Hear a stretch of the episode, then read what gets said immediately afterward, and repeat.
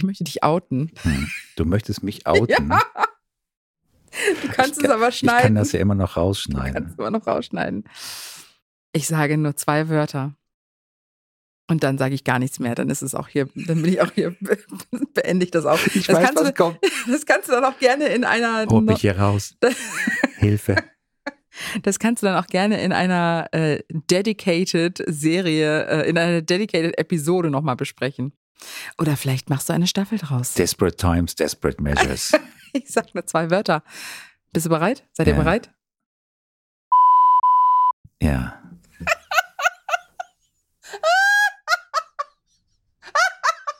Aber ich, ich gebe es zu. Ich bin ein Freund des schlechten Geschmacks. Oh mein Gott.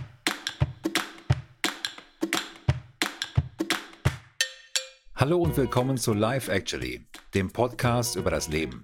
Tatsächlich.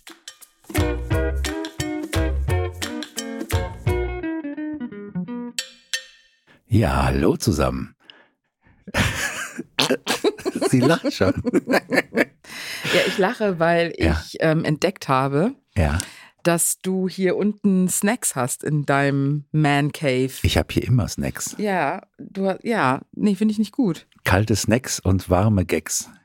Kaffeebohnen in Zartbitterschokoladen.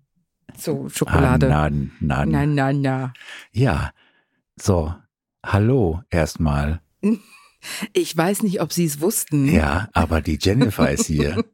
Meine wundervolle Frau. Und wir reden heute über Corona, aber auf andere Weise. Nämlich, wir reden über unsere Top-Streaming-Serien. Wir reden überhaupt nicht über Corona. Das hat gar nichts mit Corona zu tun. Wir reden über die Serien, die, wir in während Co- der ja. Corona-Zeit gesehen haben. Das wollte ich ja gerade sagen. Ja, aber da kannst du doch nicht sagen, wir reden über Corona, aber mal anders. Wir reden überhaupt nicht über Corona. Wir reden über Corona-Serien. ja, wir reden über Corona-Serien, Nee, wir reden über Serien, die wir einfach in der Corona-Zeit geguckt haben. die uns positiv aufgefallen sind. Posi Und äh, wir machen das äh, wie gehabt in unserem schon bisherigen Format, Ja. nämlich die Top 4. Ist das Top richtig? 4. Top 4. Yes. Und äh, wir haben ein, eine Bonusserie, dürfen wir auch noch erwähnen. Ne? Genau, und vielleicht noch ein paar andere. Machst, achso, ich habe auch noch ein paar andere. machst, aber äh, machst du das denn so in Reihenfolge jetzt? Oder, Also ich oder? fange von unten an. Okay. Also die Eins kommt zum Schluss. Ich finde das sehr schwer, das in Reihenfolge zu machen, muss ich ganz ehrlich sagen. Musst du ja auch nee, nicht. okay, dann mache ich das auch nicht. Ja, haben wir beim letzten Mal, glaube ich, auch nur so, so prophylaktisch Halbherzig. gemacht. Ja, genau, weil es ist Also ich sehr habe wirklich schwer. eine, also, ja gut, die ersten drei sind, oder die ersten zwei sind vielleicht nicht so Top 1, Top 2, aber irgendwo schon. Ja. Also ich ranke schon von unten nach oben. Okay, So, und da du die Dame bist, da du, da du die Dame bist, da du die Dame, darf da ich darfst du anfangen? auch mal anfangen. Oh, das ist so nice. Ja, Tja, wo fange ich denn an? Okay, ich fange jetzt einfach mal an. Wir machen jetzt die Nummer vier, richtig? Oder fang, fängst du direkt mit dem Bonus an? wir machen jetzt die, die Boni. die Bonis? Die okay, Bonusse. fein. Dann muss ich erstmal blättern. Ja, Das mache ich extra, damit du es nachher rausschneiden musst. Nein, mach ich aber nicht. Nein, finde ich gut. Okay. Die Bonis. Also, auf meinen Bonis hatte ich tatsächlich eins, zwei, drei unterschiedliche Serien, die ich während der gesamten Zeit geguckt habe. ja, Zum einen James May, unser Mann in Japan. habe ich auch. Hast du auch auf deinen Ja. Bonis? Ja. Nein. Doch. Die fand ich total super. Ja, James May ist ja bekannt von Top Gear genau. und äh, Der normalste eigentlich von den drei. der normalste von den dreien und äh, lustigerweise auch der mir sympathischste. ja, definitiv. ich mag den total gerne. Ja. Und für mich war der in Japan, also ich mochte erstens die Serie total gerne. Ich wollte schon immer mal nach Japan. Ja, Also wir wollten beide eigentlich, oder wir möchten gerne nochmal nach, aber nach definitiv. Japan. Ja. Und ähm, ich mag einfach seine Art und Weise, weil er ist einfach kompletter normaler Typ und äh, nimmt uns auf diese Entdeckungsreise, ist aber für alles offen. Und ich mochte die einfach. Die war auf Amazon Prime, die Serie. Auch total super gefilmt und mit super interessanten Erlebnissen. Ja, das ist so. Genau, auch mal andere Erlebnisse abseits von dem, was man eh schon über tausend Dokumentationen Genau, irgendwo gesehen genau. hat. Ne? Aber ich muss ganz ehrlich sagen, obwohl ich diese Serie mochte, habe ich auch so meine Themen mit solchen Reiseserien, weil ich einfach das Gefühl habe, dass dadurch, ich weiß, es hört sich jetzt total widersprüchlich an, aber the world is becoming more accessible. Das heißt, du hast keine secret Orte mehr irgendwo. Es ist alles überlaufen, es sind überall viele Touristen, also jetzt natürlich jetzt während der Corona-Zeit nicht, aber ich habe so ein Beste bisschen, Zeit zu reisen. Äh, nein, aber ich habe echt so ein bisschen Bedenken, weil ich denke, wenn Corona vorbei sein sollte, dass dann entweder der Tourismus sehr langsam wieder anläuft oder genau der, das Gegenteil, dass, dass wirklich so eine Tourismusbombe explodieren wird und Leute einfach extrem viel reisen werden und dadurch auch diese ganzen Orte, die jetzt noch so unentdeckt sind, einfach überlaufen sind. Wir haben das ja selber auch erlebt, aber das ist eine andere Geschichte, die wir in einem anderen Podcast sicherlich irgendwann mal thematisieren werden. Stichwort Reisen an Orte, die jetzt einfach so Instagram überlaufen sind, dass du da einfach keine, gar kein Foto mehr aufnehmen kannst, weil es so voll ist. Naja, egal. Die nächsten zwei, die auf meiner Boni-Liste sind, ist zum einen Cheer. Ich glaube aber beim Deutschen hieß die Stimmt. Serie Cheerleading. Und das war ähm, aus dem vergessen. Hause Netflix. Und diese, diese äh, Real-Life-Documentary-Serie begleitete das äh, Cheerleading-Team des Navarro Colleges durch Höhen und Tiefen auf dem Weg zu einem nationalen Titel. Und die fand ich total toll, die Serie. Ja, absolut. Weil du nicht nur mh, hm, etwas mehr über Cheerleading erfahren hast, sondern auch, also was mich total inspiriert hat, ist, wie, wie viel Kraft und Motivation diese jungen Menschen haben. Und ich habe auch echt gedacht, wie wichtig auch dieser, dieser Teamsport ist und wie sehr ich das einfach schätze, wenn es solche oder wie sehr ich Teamsport schätze, vor allem für Kinder. Und ich finde es einfach wichtig, dass man auch schon in jungen Jahren das Thema Leidenschaft, also beziehungsweise einen leidenschaftlichen Sport oder etwas Leidenschaftliches hat, äh, was einen so durch die Jugend begleitet. Ich finde das so, so wichtig und ich finde, das gibt's, das gibt's nicht mehr so oft in Deutschland. Ja, definitiv. Äh, vor allen Dingen nicht innerhalb der Schule. Und das finde ich schade. Ich bin, sehr, ich bin ja selber in Südafrika zur Schule gegangen. Und wir haben ja neulich erst über unser über den Sport oder unsere Sportabteilung gesprochen. Sagt man Abteilung? Nee. Wie sagt man dazu? Naja, egal. An der Schule jetzt meinst Ja, genau. Ja, ja. Also der Sport, ja. Sportabteilung. Die Sportabteilung, genau. Ja. Also mhm. die war halt sehr, sehr groß, ne? Und das finde ich, das fehlt mir hier in Deutschland so sehr. Ja. Wo ich auch manchmal denke, ich wünschte mir schon, dass unser Sohn das auch ein bisschen mehr innerhalb einer Schule erfahren könnte. Ja, definitiv. Also das meiste, was hat hier gespielt wird, ist irgendwie Fußball und dann ja so neben der Schule jetzt vielleicht auch organisiert und dann war es das auch schon. Genau. Die dritte Serie werde ich tatsächlich jetzt nicht erwähnen. Ich ja. habe mich dagegen entschieden, jetzt während ich gerade gesprochen habe. Soll ich es trotzdem jetzt sagen? Wenn du möchtest, wenn du dich dagegen entschieden hast. Ja, ich habe mich dagegen entschieden, weil ich die Serie eigentlich inhaltlich total interessant finde.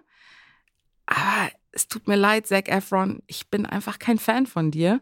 Und zwar ist das äh, um die Welt mit Zac Efron oder im Englischen Down to Earth with Zac Efron. Und ich meine, der ist ja bekannt, das ist ja so ein Teenie-Schauspieler, der jahrelang, ich dachte, den gibt's gar nicht mehr. Ich dachte, ich habe den schon so lange nicht mehr in irgendeinem Film gesehen das war mir gar nicht bewusst. Und als wir neulich mit einer guten Freundin äh, über Zac Efron gesprochen haben und sie mir von dieser Serie erzählt hat, muss ich natürlich direkt mal reinschauen. Und die Serie ist so inhaltlich ganz interessant, weil er auch einen super Kollegen, dessen Namen ich jetzt vergessen habe, mit sich führt. Ach Quatsch, jetzt weiß ich. Das ist ein Gesundheitsexperte, der heißt Darren Olean.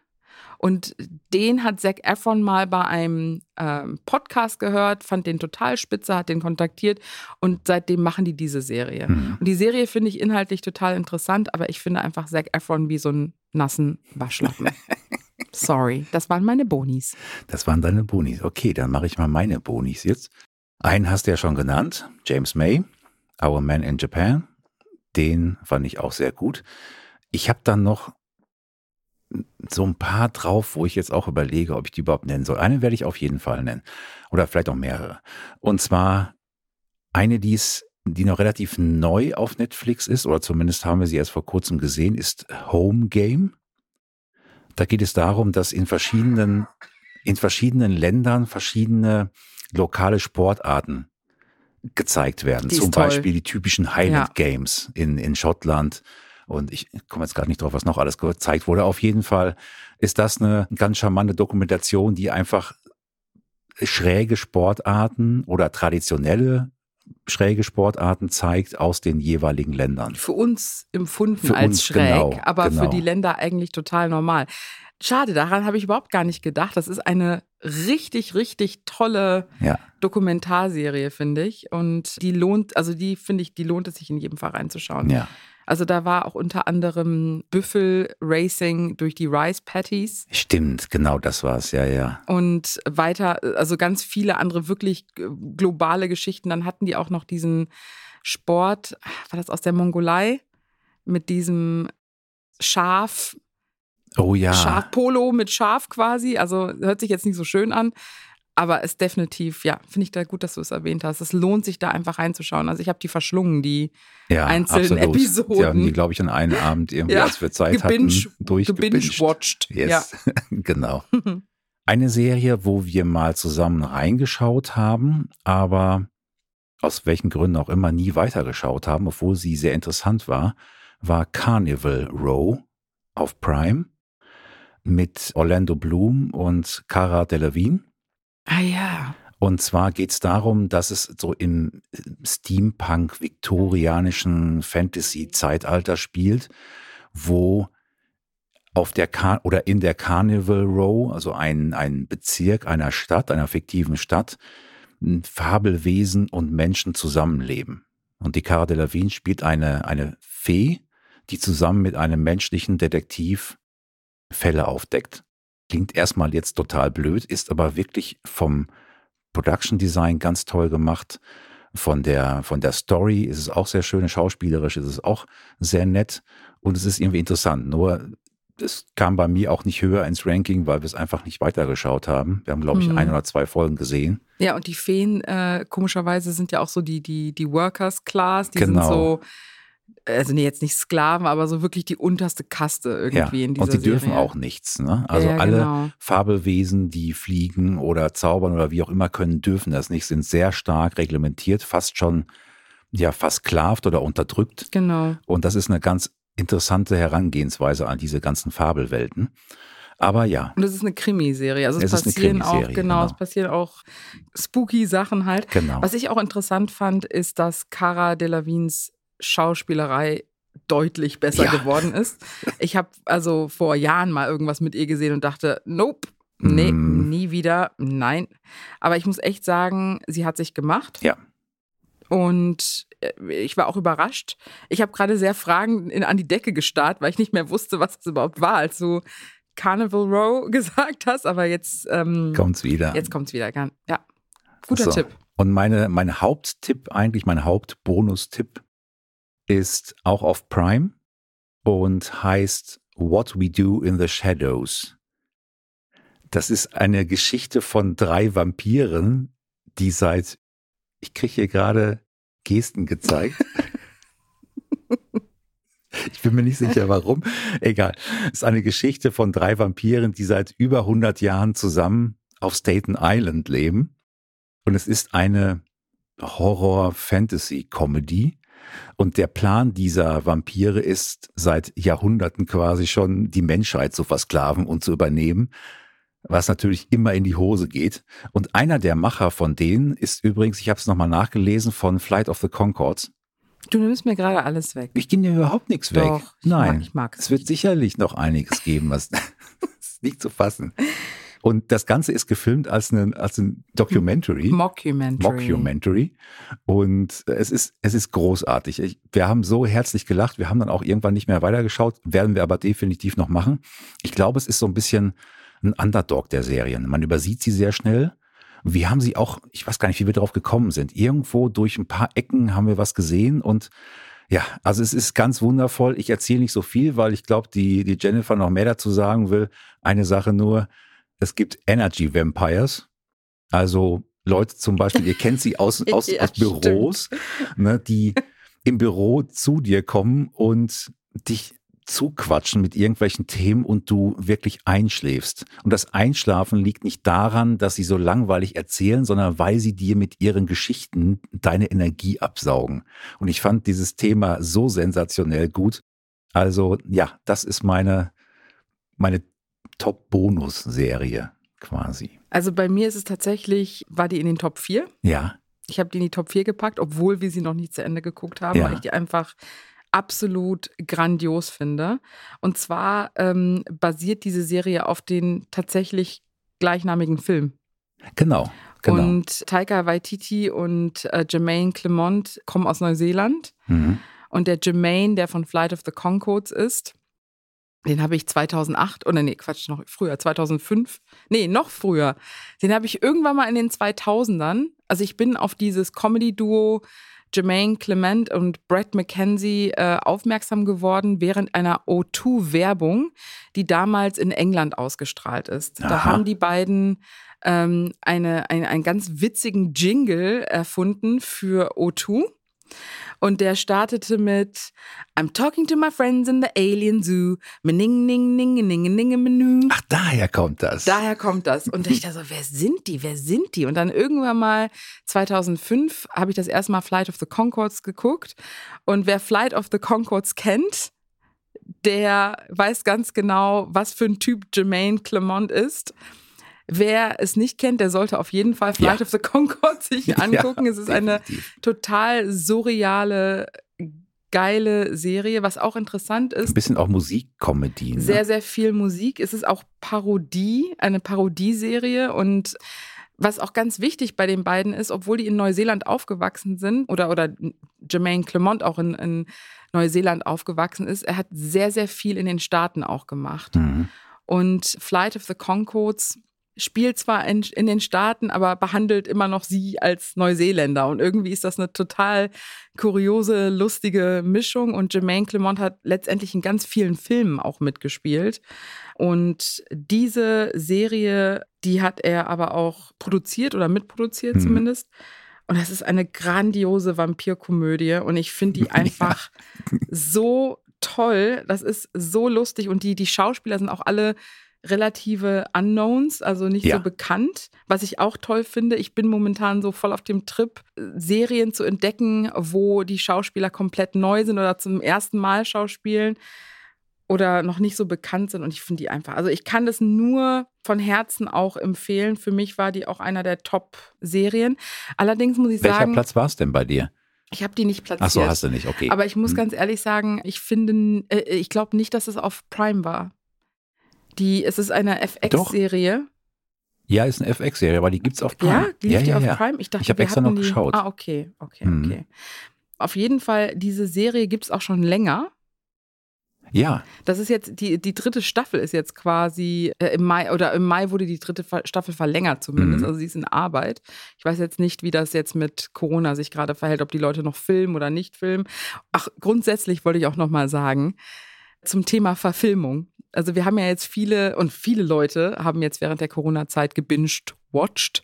Und das Frustrierende daran ist zu wissen, dass viele von den Serien momentan nicht weiterfilmen können Ja. aufgrund der momentanen Situation. das heißt, wir werden eine deutliche Verzögerung haben, wenn es neue Staffeln Ja, genau. gibt. Das, ja. das wollte ich nochmal Mhm. zu dem Thema kurz sagen. Auf jeden Fall definitiv eine ganz tolle amerikanische Mockumentary Comedy Horror Fernsehserie, die letzten März Premiere hatte. Ich finde auch, man sollte eigentlich alle Serien versuchen, im Original zu gucken. Wir machen das ja auch mit La Casa de Papel, also das Haus des Geldes. Auch wenn die Spanisch ist, aber mit deutschen Untertiteln kommt man da ganz gut durch.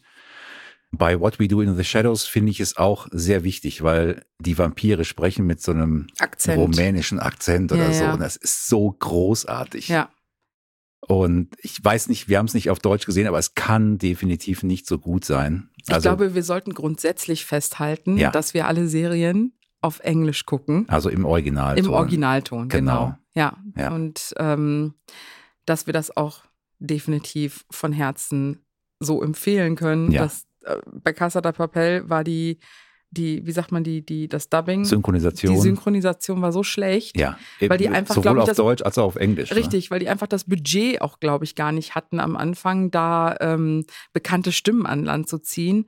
Aber ich meine, du, du hast ja jetzt eine Sprecherausbildung gemacht Mhm. und ich habe auch ein bisschen Ahnung, weil ich äh, damals in eine Schule gegangen bin, wo, wo mein Hauptfach Schauspielen war. Wir wissen, wie wichtig das ist, da nochmal so was Schauspielerisches mit reinzubringen. Und ich war schon ein bisschen erschrocken, Ja. wie schlecht Oh die ja. Synchronisation war. Es war einfach, als ob jemand wirklich abliest. So, so, so tonlos war ja. das. Und zwischendurch auch noch im Satz pausiert, weil er den nächsten Teil des Satzes lesen muss, ne, bevor er Also, ihn sagt. Also ja. es war wirklich. Es war nicht schön. War nicht schön. Nee. Nein. Also definitiv, die Casa de Papel lohnt sich, aber bitte im Original mit Untertiteln. Aus Bunnies. Ja. Und Genau. Elite auch. Elite ist auch mega. Habe ich noch nicht Hast du gesehen. nicht gesehen. Ist Nee. aber, ja, ist cool. Egal, weiter. So, genau, das war meine, Deine, genau, mein dein Bonus. Boni. Genau. Dann sag du doch mal, was dein einer von deinen Top 4 ist, wenn du kein Ranking gemacht hast. Okay, also ich habe ja jetzt schon äh, What We Do in the Shadows erwähnt, das heißt, ich werde da jetzt nicht nochmal weiter Genau. drauf eingehen. Das zweite, was ich hatte, und ich weiß, du wirst dich ärgern, weil du möchtest es auch erwähnen, ist Upload. Oh, Ja, ah doch, ja? ja. Okay, ich, ich habe gerade an deinem Blick Nein, ich habe jetzt extra Ähm, äh, wir- aber wir können das ja gemeinsam besprechen. Also Genau. Up Upload ist ähm, eine absolut grandiose Amazon-Serie und sie spielt im Jahr 2033 Mhm. in der äh, in einer Zeit, wo sich Menschen quasi nach ihrem Tod in ein virtuelles Leben hochladen können. Genau. Und es gibt ein ein Wenn du es dir leisten kannst. wenn du es dir leid nee, jein, es gibt unterschiedliche Stufen. das stimmt. Es oh ja, oh ja, stimmt. unterschiedliche Ja. Stufen, Stufen in diesem in dieser virtuellen Welt. Also von ganz günstig quasi, wo du, ich weiß nicht mehr, einen Mbit oder sowas pro Tag hast oder zwei Mbit pro ja, und Tag. quasi in so einer Art Zelle Ja. lebst, ohne irgendwas an den Wänden. Ohne Stimulation, also ganz, Ja. ganz, also wirklich, als ob du, äh, als ob du gefangen bist, aber noch leben darfst. Quasi wie auf einer Galeere unten in, im, im Ruder. Genau. Und da, da gibt es irgendwie so ein, es sieht ein bisschen aus wie so ein tristes Schullandheim, wo auch so ein, so, so ein Communal Raum ist, wo man irgendwie abhängen kann. Aber wenn dein Datenvolumen für den Tag aufgebraucht ist, gehst du in so eine Art Schockstarre. Genau. Aber das, das, darauf will ich jetzt gar nicht eingehen, weil das äh, der, der Protagonist, der spielt eigentlich in einem, in einem Luxus, in einer luxusvirtuellen Welt, in der er sich hochladen darf. Und dieses, diese Welt heißt Lakeview. Und er heißt Nathan, unser, unser Hauptdarsteller. Und er, ja, er muss sich quasi an diese ganzen Vor- und Nachteile dieses digitalen Himmels gewöhnen. Und er verbindet sich mit Nora, das ist sein, seine lebende Kundendienstmitarbeiterin, die wirklich ganz normal in einer, in einer WG wohnt, die äh, jeden Tag in dieses Callcenter geht und dort arbeitet. Und die Kundendienst mit und als Kundendienstmitarbeiterin quasi für die hochgeladenen Toten zuständig ist. Und äh, in, dieser, in diesem virtuellen Himmel wird sie Angel genannt und sie stellt halt sicher, dass es denen gut geht. Und Lakeview ist halt so die teuerste Variante dieses Himmels. Und das ist total interessant gemacht. Und ich finde, Amazon hat sowieso, also was die schaffen immer wieder, ist diese Schnittstelle zwischen Menschlichkeit und Technology zu untersuchen. Ja. Und das, ja, ich finde, die haben einfach tolle Serien, die das halt so behandeln. Und es ist auch nicht nur Comedy. Also es ist wirklich auch viel zum Nachdenken dabei. Ja. Es ist teilweise extrem lustig. Mhm. Gerade auch wenn, wenn der Nathan zum Beispiel irgendwas trinken oder essen möchte und denkt sich, oh ja, einen leckeren Cappuccino und der tippt ihn an und es kommt In-App-Kauf. Ja, ja. Wollen Sie 2,99 äh, In-App-Kauf Genau. quasi auslösen und er dann halt auch keine Kohle hat, aus welchen Gründen auch immer, das verraten wir jetzt nicht. Nee. Ja, es hat auch jemand übrigens, ich weiß nicht genau wer, das habe ich jetzt nicht direkt gefunden, aber von Parks and Recreation und The Office. Einer, der da mitgewirkt hat, hat hier auch mitgewirkt. Ah, Das, ja. das merkt man auch. Also der Ja, hat, ja, so, einen- genau. hat so einen ganz gewissen quirky Stil auch, die Mhm, ganze Serie. Ja, und was auch interessant ist bei der Geschichte, also du hast wirklich Humor, du hast Romantik, du hast Science Fiction. Es ist ein vorzeitiger Tod bei Nathan. Mhm. Und was auch ganz lustig ist, dass seine reiche Freundin quasi seinen Upload in diesen Himmel gesponsert hat oder sponsert. Und äh, wie du gerade schon sagtest, diese In-App-Käufe, die muss sie halt alle autorisieren. Also es ist genau. ganz lustig und interessant gemacht. Und wie dann halt auch diese Beziehung zu seinem Angel, zu, zu Nora sich entwickelt. Und also definitiv fand ich das ja. wirklich eine der besten Serien, die wir gesehen haben gemeinsam. Ja, ist auch mein Platz zwei. Ah ja, krass. Ja, ist mein Platz zwei. Mhm. So, dann fange ich bei mir mal unten an. Also, mein Platz vier gibt es auf Netflix, mhm. ist etwas verkannt von vielen Leuten. Ich glaube aber, dass man es ein bisschen wirken lassen muss und dass die Serie sich vielleicht noch ein bisschen finden muss. Und zwar heißt sie Space Force. Mhm. Sie ist von den Machern von The Office. Ja. Ist mit Steve Carell, also einem quasi einem der Hauptdarsteller, wenn nicht sogar dem Hauptdarsteller von The Office, und John Malkovich. Mhm. John Malkovich wirklich in einer großartigen Rolle als Wissenschaftler. Und gerade dieses, wenn man Malkovich kennt, dieses teilweise sehr genuschelte und so ein bisschen gelangweilte, was er so drauf hat. Es ist wundervoll. Es ist eine Parodie auf das echte Amerika tatsächlich, weil nach Air Force und Navy und bla und irgendwas wurde Trump gefragt, was er denn so als nächstes großes Ding irgendwie anfangen möchte, eine neue Abteilung quasi innerhalb der Verteidigung der USA. Und er sagte, ja, Space Force. Echt jetzt? Und, und ja, und jeder hat gelacht. Und selbst Steve Carell, als er hört, dass er eine neue Stelle antreten soll, in der Rolle als General, bekommt irgendwann gesagt, ja, du bekommst eine neue Abteilung und die heißt Space Force. Und er meinte nur, ja, witzig. Nein, ernsthaft?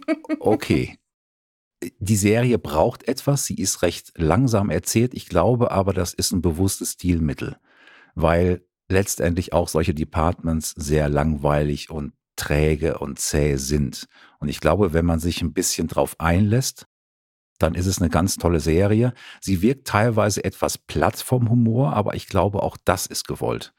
Weil wenn man die Macher dahinter sieht, dann kann man eigentlich nicht glauben, dass sie bewusst so eine flache Comedy geschrieben haben, sondern ich glaube, dass es ganz bewusst so gemacht ist. Also mir kam es gar nicht so platt vor, muss ich sagen. Zum Teil. Zum Teil. Aber es, es hat, also ich meine, Steve Carell, wer, wer Steve Carell kennt und liebt, also ich finde schon, dass da sehr viele also was ich gedacht habe, meine Empfindung war, dass Steve Carell gerade so richtig die Sau rauslassen kann. Das stimmt. So habe ich das Gefühl gehabt, dass er wirklich so alles das quasi vereint, was er in den letzten Jahren so comedy-mäßig kreiert hat. Ja. Das kommt jetzt so zum Vorschein, finde ja, ich. Ja, absolut. Und man merkt auch, dass er wirklich in der Rolle aufgeht. Absolut. Also ich finde die auch grandios. Ja. Es spielt auch Lisa Kudrow von mhm. Friends in der Serie.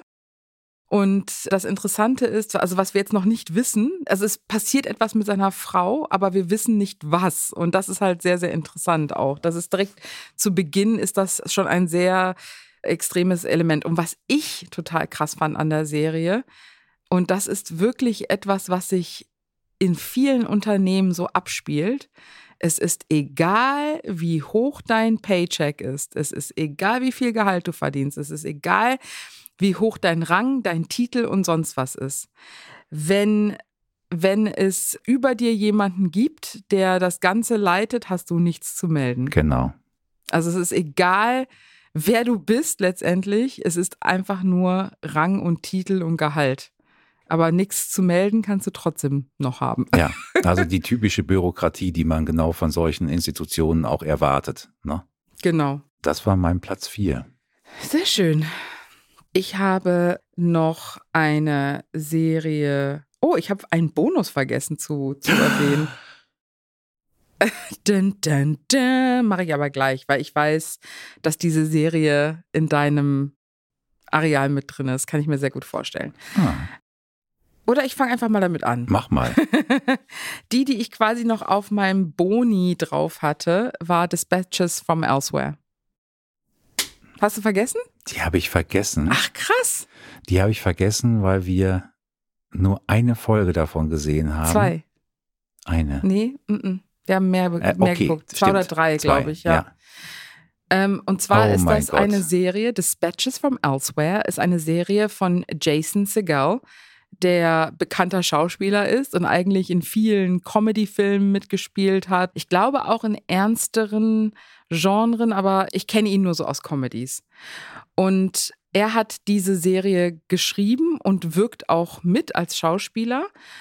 Und es handelt sich, also er spielt den Peter, der ein wirklich freudloses, monotones Leben spielt und als Arbeitender komplett Single ist, ohne Hobbys, der kommt quasi jeden Tag nach Hause, setzt sich auf sein Sofa, hat die gleichen Abläufe, es passiert nichts. In seinem Alltag ist es alles gleich. Und auf seinem Arbeitsweg fallen ihm plötzlich immer wieder diese aufgehängten Plakate an Laternenmasten auf, bis er eines Tages eine dieser annoncierten Telefonnummern einfach kontaktiert und mit dieser Handlung versetzt er sich inmitten einer Schnitzeljagd, bei der er zahlreiche Mitspieler näher kennenlernt, inklusive eine transsexuelle Frau Anfang 20, eine ältere Frau, bei der sich alles um ihren schlaganfallbedürftigen Ehemann dreht, einen hochbegabten Datenspezialisten und, und so weiter und so fort. Und gemeinsam gehen sie halt auf diese abenteuerliche Suche und diese Schnitzeljagd.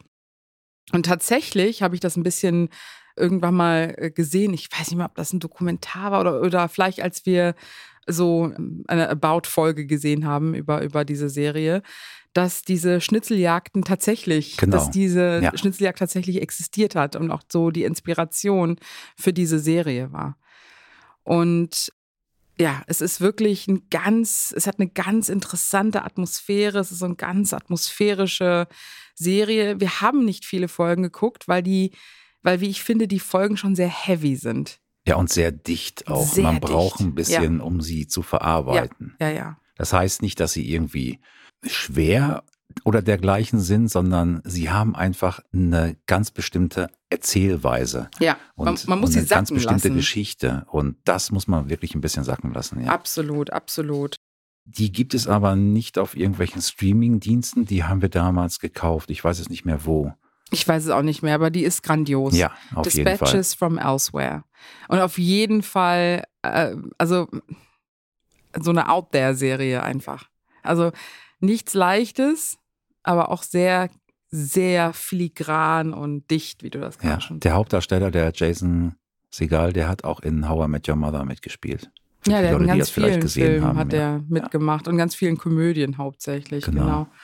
Ah ja, stimmt. Bei How I Met Your Mother war er ja der, der Hauptprotagonist, aber ich bin kein Nee, ich How I Met. Your Mother Ich hab's Fan und habe versucht, es auch. aber Nee, es hat ich nicht bin funktioniert. überhaupt kein Fan davon.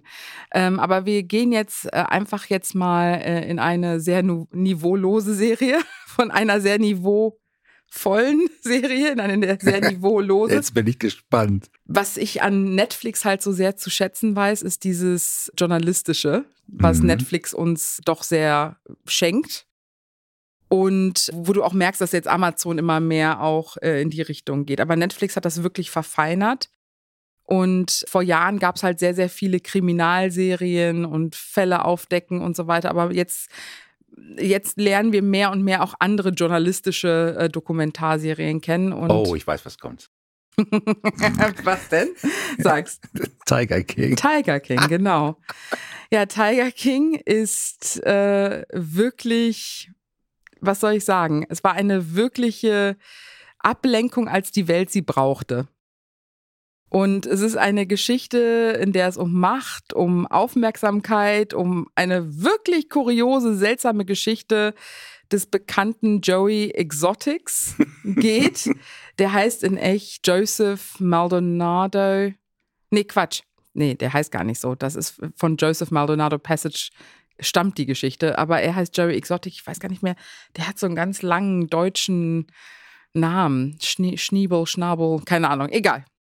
Auf jeden Fall in dieser Dokumentation, die aus sieben Folgen besteht, lernen wir Joey Exotics bizarre Welt kennen und er ist äh, Großkatzenbesitzer und in den Staaten gibt es sehr, sehr, sehr viele Großkatzenbesitzer und sehr viele Großkatzen. In, in Fakt gibt es mehr Großkatzen in Gefangenheit als außerhalb. Das ist auch sehr, sehr interessant. Und diese Großkatzenbesitzer züchten quasi Tiger und Ligers und Löwen, aber hauptsächlich geht es um Tiger und Tiger und Ligers oder ähm, äh, genannt auch Ligers. Also Mhm. Ligers ist quasi eine Mischung zwischen einem Löwen und einem Tiger, die sehr, sehr, sehr groß werden.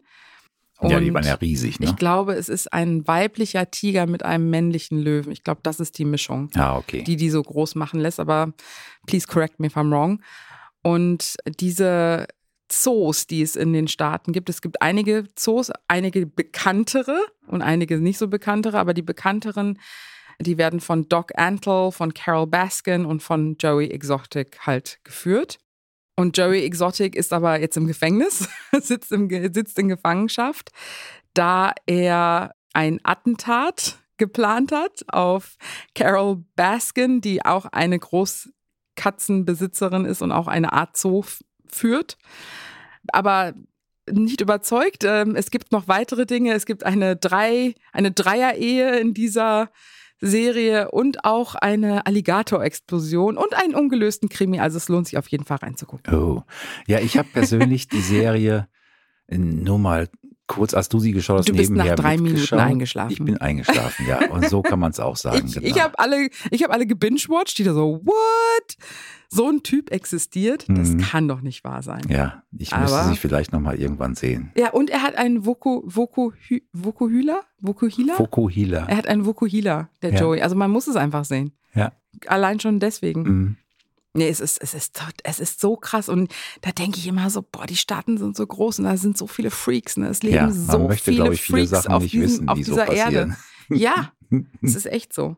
Aber es war, wie gesagt, eine richtig gute Ableckung, als die Welt sie brauchte. Super. Ja, jetzt kommt eine Serie, die du sicherlich nicht erwartest. Es ist nämlich mein Platz 3 tatsächlich. Platz 2 war ja Upload bei mir, Platz 1 kommt später. Und Platz 3 ist auf Disney Plus. Oh oh. Es gibt auch keine Ausrede jetzt zu sagen, Disney Plus kann ich nicht gucken, weil die haben irgendwie, also zumindest zwei Wochen, glaube ich, irgendwie eine Testversion. Wir selber haben das über die, darf man gar nicht sagen, über die Telekom. Doch, darf man sagen. Ja, vielleicht Doch. sponsern die uns ja. Oh also, liebe Telekom, wenn ihr uns sponsern wollt, da gab es irgendwie ein halbes Jahr, glaube ich, kostenlos. Ja, jetzt müssen wir aber schon sagen, dass es keine Werbung ist. Ja, also es ist keine, Unbezahlte Werbung. es ist unbezahlte Werbung, genau.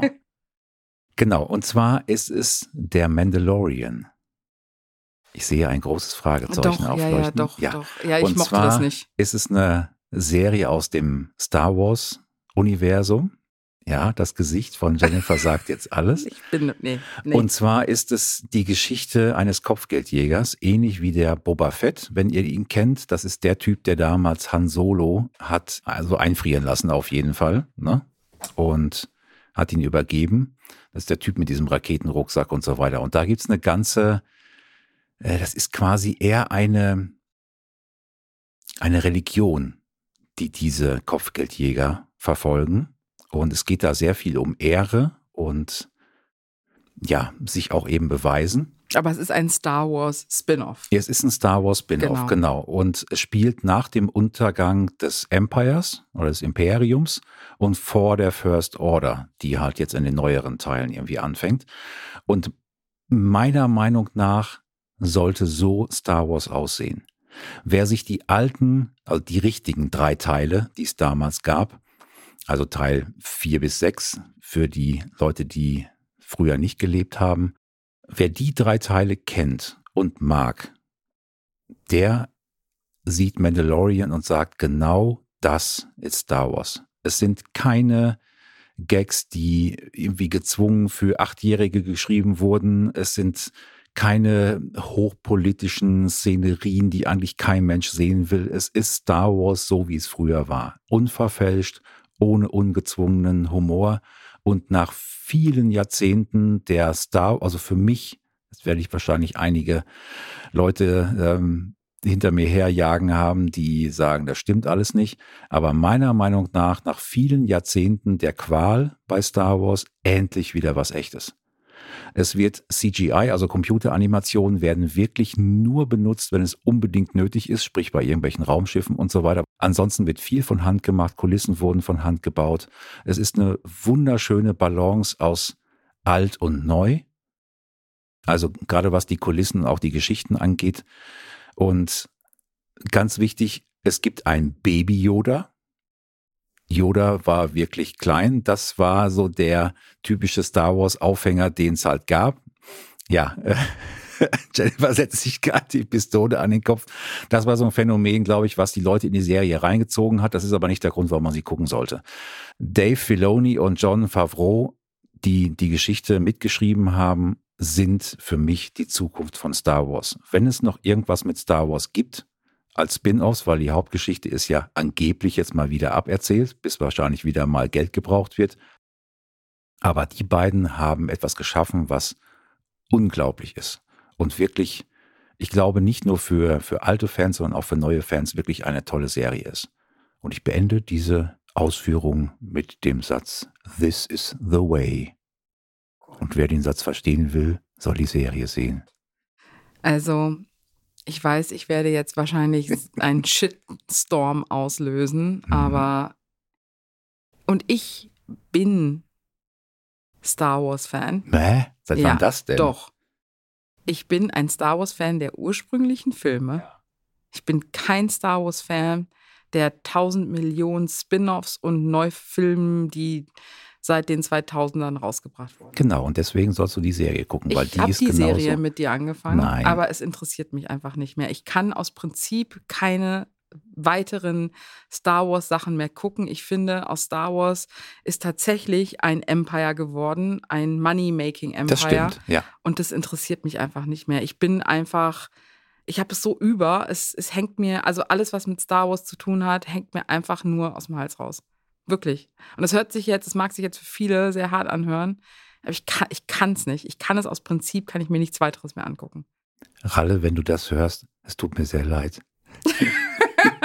Mir nicht. Nein, ich, sorry, es tut mir leid. Nein, ist also ja es ist für mich ja. einfach, ich finde, die haben das. Wer, wer verdient eigentlich noch Geld von Star Wars? Disney, weil Furchtbar. Disney den ganzen Kram gekauft ja. hat. Ja. Nee, sorry. I don't support it. Mic drop. Ich bin raus. Ja, ich bin raus. Nee, wirklich, ich finde es furchtbar. Ja. Ich bin überhaupt gar kein Fan mehr. Ich finde, es macht auch, es macht auch einfach andere Projekte kaputt. Hm. Da wird so viel Geld reingesteckt. Die sollen einfach mal was anderes rausbringen. Guckt euch an. Hört das nicht ist, auf das sie. ist, weißt du, wie das ist? Schmeiß das die ist, Filme weg. Das ist, das ist genau, das, sorry, ich meine, das ist jetzt vom Thema ab, ab weggekommen, aber das ist genau so wie, wie Artisten, die Lieder rausbringen. Eins davon ist die Abomination, die dieses, dieser Remix mit Tracy Chapmans Fast Car oh gemacht mein hat. Gott. So ist das für mich. So ist es für mich. Das ist eine harte Aussage. Das ist eine harte Aussage, Ja. aber ich, ich kann es nicht mehr hören. Ich finde es so unter aller Sau, dass Leute jetzt noch Geld mit etwas machen, was einfach schon abgeschlossen sein sollte. Lasst Star Wars in Ruhe, bringt was Neues raus. Thank you very much. So, Okay. mein Gott, ey. Ja, trotzdem. Ich, ich, ich denke, es macht schon Sinn für viele, was ich gerade sage, auch wenn ich vielleicht jetzt einen Shitstorm bekomme. It's okay, I can Das take ist it. ja auch so. Ich, ich I dish ja it auch, out, but I can also take it. alle Filme außer die richtigen drei sind in meinen Augen auch größtenteils eher meh oder zum Teil auch Schrott. Aber Mandalorian ist geil. Punkt. So, ich bin bei meiner letzten schon Ja, angelangt. Äh, und zwar, das war für mich so eigentlich, also wenn ich einen Platz 1 ernennen möchte, dann ist dieser hier auf Platz 1. Alle anderen, die ich geguckt habe, befinden sich auf Platz 2 für mich. Ja, okay. Also ich, ich finde das sehr schwierig, da so das zu unterscheiden. ich Aber bin gespannt. ich, du weißt es eh. Nee. Doch. Also mein Top 1, mein Favorit war Never Have I Ever. Ah, okay. Hast du damit nicht gerechnet? Nee. Ach, krass. Oder ich, ja, sagen wir es so, was hat mit gerechnet, aber ich wusste nicht, was kommt. Interessant. Also Never Have I Ever ist eine amerikanische Coming-of-Age-Comedy-Drama-Serie auf Netflix. Und für mich als Brown Girl, Teil von der Hashtag Brown Girl Gang, ist das einfach eine Zelebration. Und zwar finde ich, dass diese Serie wirklich viel für, ja, wie sagt man, für die, für die südostasiatische Repräsentation in Hollywood getan hat. Also für Mhm. mich war die Serie wirklich so eine Wendepunktserie. und hat wirklich dieses, diese asiatische Stereotypen auch gebrochen. Und das, darum finde ich die einfach so, so toll. Und also es handelt sich hier um eine Coming-of-Age-Story, die wirklich auch sehr, sehr, sehr toll erzählt ist. Und es dreht sich hier um Devi und Devi äh, wird von einer, lustigerweise von einer Tamilin gespielt, nicht von einer, Nee. doch, Echt? ja. Sie wird von einer kanadischen Tamilin, ges Tamilin gespielt, die Maitreyi äh, Ramakrishnan heißt. Und sie spielt eine 15, ein 15-jähriges Mädchen, die in Sherman Oaks, California aufwächst. Und die hat ihren Vater verloren und sie wird von ihrer Mutter alleine großgezogen. Und der Vater kommt, ich weiß gar nicht mehr, an was der stirbt, aber sie kann aufgrund dessen eine Zeit lang ihre Beine nicht mehr nutzen. Also sie hat so eine temporäre Paralyse ihrer Beine. Und so fängt das Ganze an und es ist wirklich, es geht um ihr, um ihre indische Identität, um ihr, ihr Schulleben. Äh, Sie kämpft um die Beziehung zu ihrer Mutter. Und ihre wunderschöne Cousine Camilla ist auch vor Ort und sie hat zwei beste Freundinnen, die kommen auch ganz oft vor in dieser Serie, die einfach ganz, ganz toll sind. Und sie ist verliebt und es geht um ihren, und sie mag natürlich den, den hübschesten Jungen in der Schule. Also es ist ganz, ganz toll erzählt. Es ist wirklich so eine Herzserie. Und das Ganze, halte ich fest, wird von John McEnroe erzählt. Also er ist der Narrator Ja, das ist dieser allerdings Sendung. wirklich Und sensationell. deswegen muss man ja. das auf Englisch gucken. Ja, mit, absolut. Mit Subtitles. Und es ist einfach, es ist einfach toll gemacht. Also es ist für mich war das eine ein wirkliches Highlight des Jahres. Ich habe mich sehr, sehr gefreut. Ich finde auch, dass der Netflix Prime etc., diese ganzen Streaming-Services, dieser Landscape ändert sich schon und dass jetzt viel mehr Menschen mit Farbe vorkommen. Und das finde ich einfach ja, toll. das ist toll, ja, Und absolut. ja, das war für mich wirklich so das Highlight, die Highlight-Serie. Und das Interessante von dieser Serie, jetzt reden wir wieder über The Office, ähm, The Office Posse. Die, die gesamte Serie wurde von Mindy Kaling produziert und geschrieben. Und Mindy hat bei The Office mitgewirkt, hat, war aber auch eine Schreiberin, also eine, eine, eine Serienschreiberin. Ah ja, okay. Auf, Mhm. Sagt man eine Schreiberin? Ja, Ja. Und sie hat, Gott, wie hieß die nochmal? Jetzt habe ich den Charakter vergessen. ist doch nicht Devi? Nein, nein, nein, nein. So, in die, dem- Min, die Mindy Kaling hat bei The Office. Wie heißt die nochmal? Die hinten in der Ecke gesessen Ja, hat, ja, ne? genau. Bei Ähm, HR immer. Sie, bei die, HR. die war die einzige Kundendienstmitarbeiterin. Die mit der hohen Stimme immer. War der Ja, genau, ja, ja, genau. die mit Ryan zusammen Ja, war. oh ja. Egal, jetzt habe ich, ich habe den Charakter vergessen, den sie gespielt hat. Aber egal, sie war einfach grandios in The Office. Ähm, und ja, wie gesagt, sie ist eigentlich eine Schreiberin. Sie hat bei The Office angefangen als, als Schreiberin und hat dann aber irgendwann mal haben, das, was bei, was The Office so erfolgreich gemacht hat, ist, dass die Schreiber auch mitgewirkt haben Mhm. und die Leute, die geschauspielt haben, auch schreiben durften und auch einen großen Teil äh, mitgewirkt haben bei den Drehbüchern. Und das hat, äh, hat The Office so besonders gemacht. Und du merkst richtig, die Schauspieler, die damals bei The Office waren und die dann nachher ihre Karrieren quasi gestartet haben, die haben eine ganz bestimmte Art und Weise, wie sie A, mit ihrem Cast arbeiten, wie sie produzieren, wie sie, was sie für eine Teamkultur in ihren, äh, in ihren Casts Ja, das merkst erwecken, du auch. das merkst du einfach, ja. Und ich und Mindy Kaling erzählt quasi mit Never Have I Ever auch Teile ihrer Geschichte, ihres äh, Ah, Erwachsenwerdens in den Staaten. Also Mindys Familie kommt aus Indien. Ja. Mhm. Und ja, es ist wirklich eine ganz, ganz tolle Serie. Nicht nur für Mädchen, nicht nur für Frauen. Also Mhm. ich denke, das kann sich jeder angucken. Ja, ich habe auch einige Folgen geguckt und dann bin ich irgendwann auch von abgekommen und war Ja. eingeschlafen. Aber Es ist relativ, es ist nicht so heavy. Nee. Also es ist nicht so heavy, man kann es gut gucken, auch wenn einige Themen behandelt sind. Ich meine, für mich äh, und auch für meine Schwester war das natürlich, äh, wir haben auch viele Parallelen noch von unserer eigenen von unserem eigenen Leben auch wieder gefunden. Ja, das glaube ich Also gerne, es war ja. schon, also wir konnten schon über viele Dinge auch lachen, auch so wie die Aunties und die Uncles sind und wie die, wie die Beziehung in so einer Indo-Asian Community halt ist. Also es war schon, es war mega.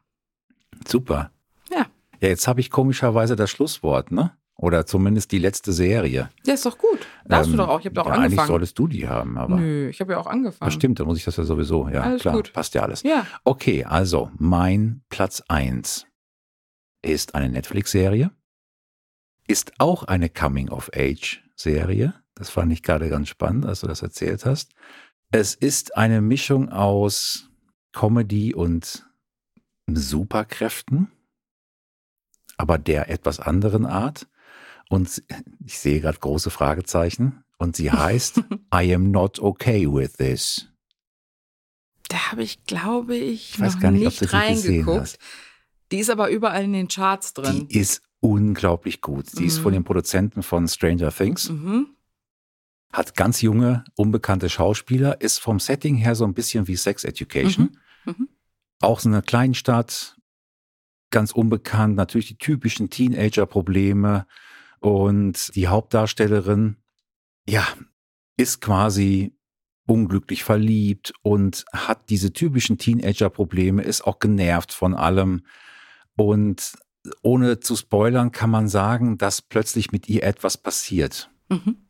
Und zwar immer, wenn sie sich aufregt, bewegen sich Dinge. Ah ja, okay. Teilweise auf eine sehr explosive Art und Weise. Oha. Mehr sage ich nicht. Und es ist für mich ein Mix ein bisschen aus Carrie, wer den Film noch kennt. War der nicht, war das nicht ein Horrorfilm? Carrie war ein Horrorfilm, aber Ugh. auch, das waren ja auch so skurrile. Sie hat ja auch irgendwelche Superkräfte damals, weil sie ja die Tochter des Teufels war. Kriege ich einen Schauer. Ja, ein bisschen komisch. Vielleicht ist es auch ein schlechter Vergleich, ich weiß es nicht. Aber Breakfast Club ist definitiv mit drin. Okay. Ne? Man merkt das so vom, vom Was, für eine, was für eine Mischung ist von Carrie auf. Breakfast Club. Und ich finde, ja, typische Superheldenfilme vielleicht so ein bisschen an, an Heroes angelehnt damals, Ah, die ja. ja auch so ein bisschen, naja, du hast Superkräfte, aber im Prinzip sind die jetzt nicht so prall. ja, du hast Superkräfte, aber bist immer noch ein Teenager. Ja, und kommst auch vielleicht mit den Kräften nicht klar oder sagst, naja, ich habe irgendwelche oder sagen wir übermenschlichen Kräfte, äh, wo ich aber nicht drum gebeten habe. Im Gegenteil, Mhm. es mich eigentlich nur nervt. Mhm. Und mehr kann man oder mehr möchte ich auch über die Serie nicht sagen. Schaut sie euch an. Ich finde sie ganz wundervoll inszeniert.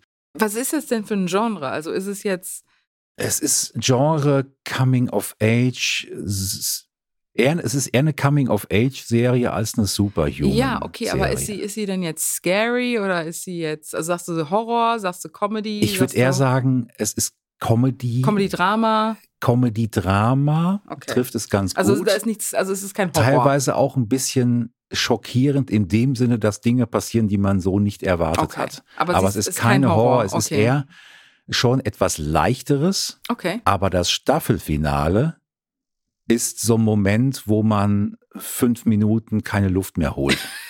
Aber nicht so krass wie das Staffelfinale von, ähm, von The Walking Dead, wo du noch sechs Monate später verarbeiten musstest.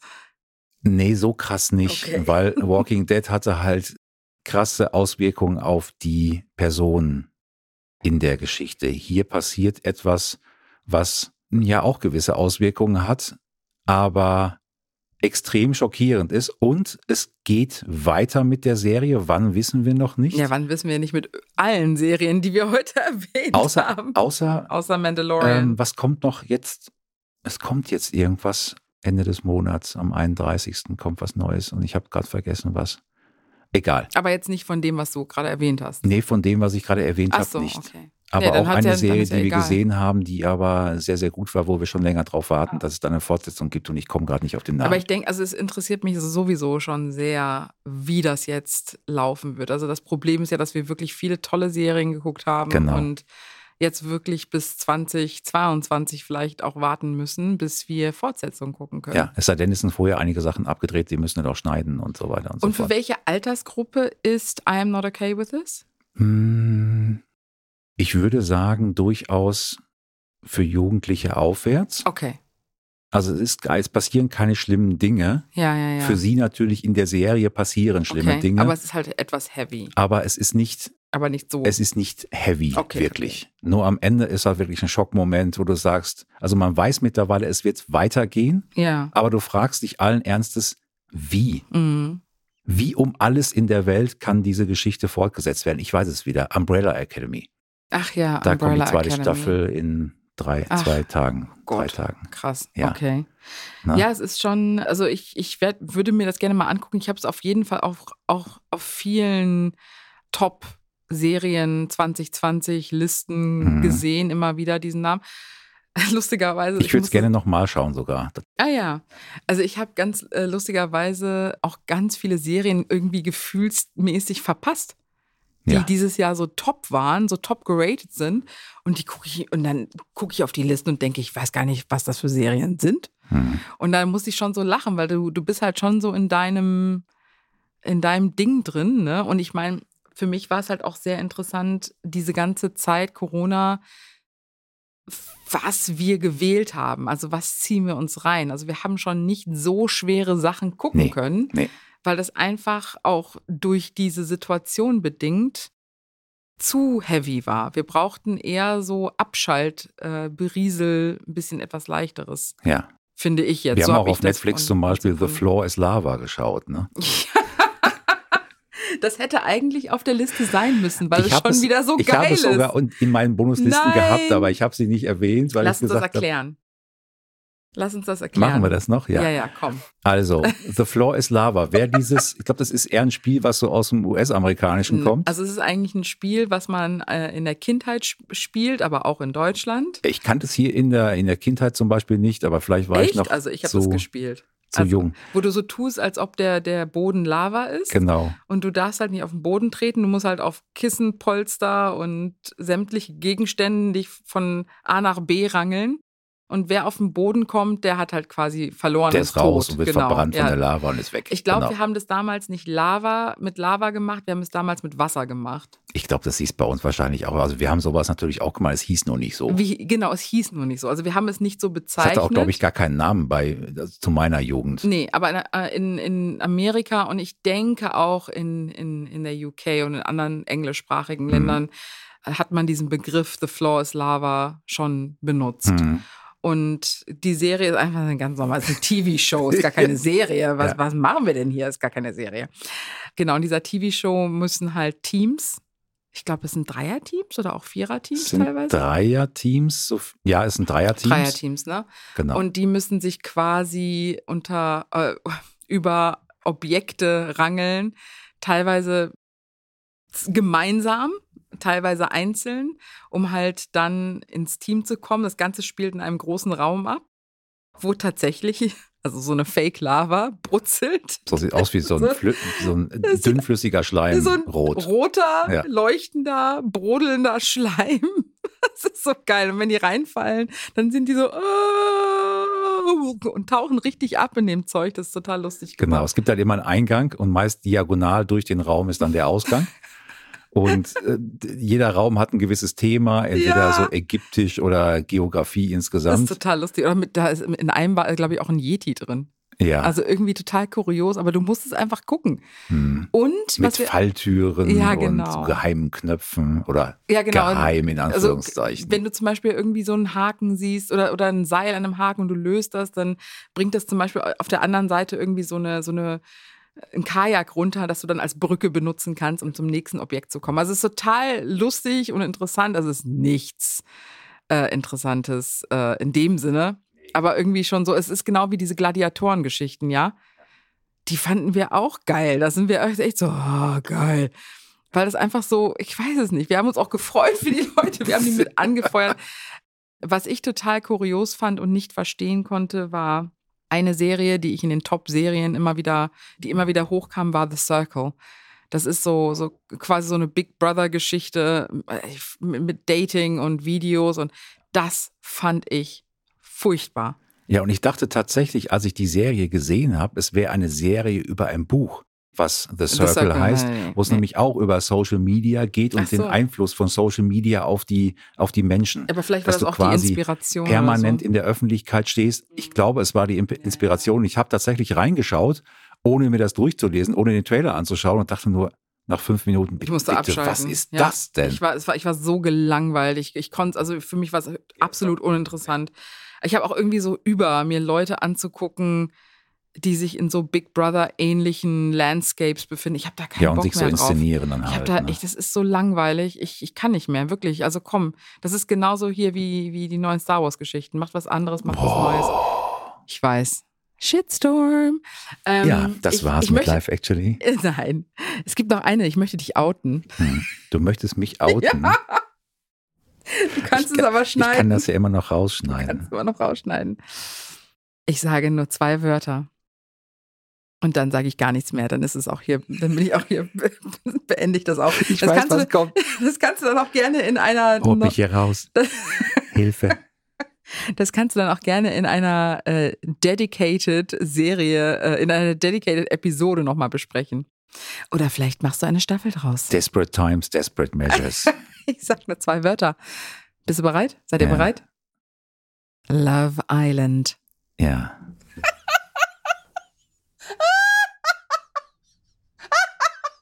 Aber ich, gebe es zu. Ich bin ein Freund des schlechten Geschmacks. Oh mein Gott. Das ist wirklich eine, das ist wirklich, ich, ich, sag da auch noch einen Satz zu oder zwei. Das ist wirklich eine Serie, die ich so beim Wäschefalten schon mal angemacht habe. Und das ist Jetzt so ein bisschen, outest du mich. das ist so ein bisschen, ja, genau.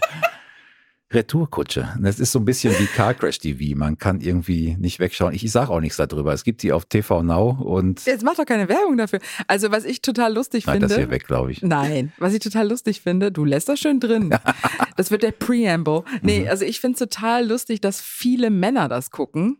So äh, on the do down low, also ohne das wirklich zu besprechen und zu thematisieren. Das ist total lustig. Das ist so wie, wie andere Serien, die nie jemand gesehen ja, ja, hat. Ne? Ja, ja, genau. Genau.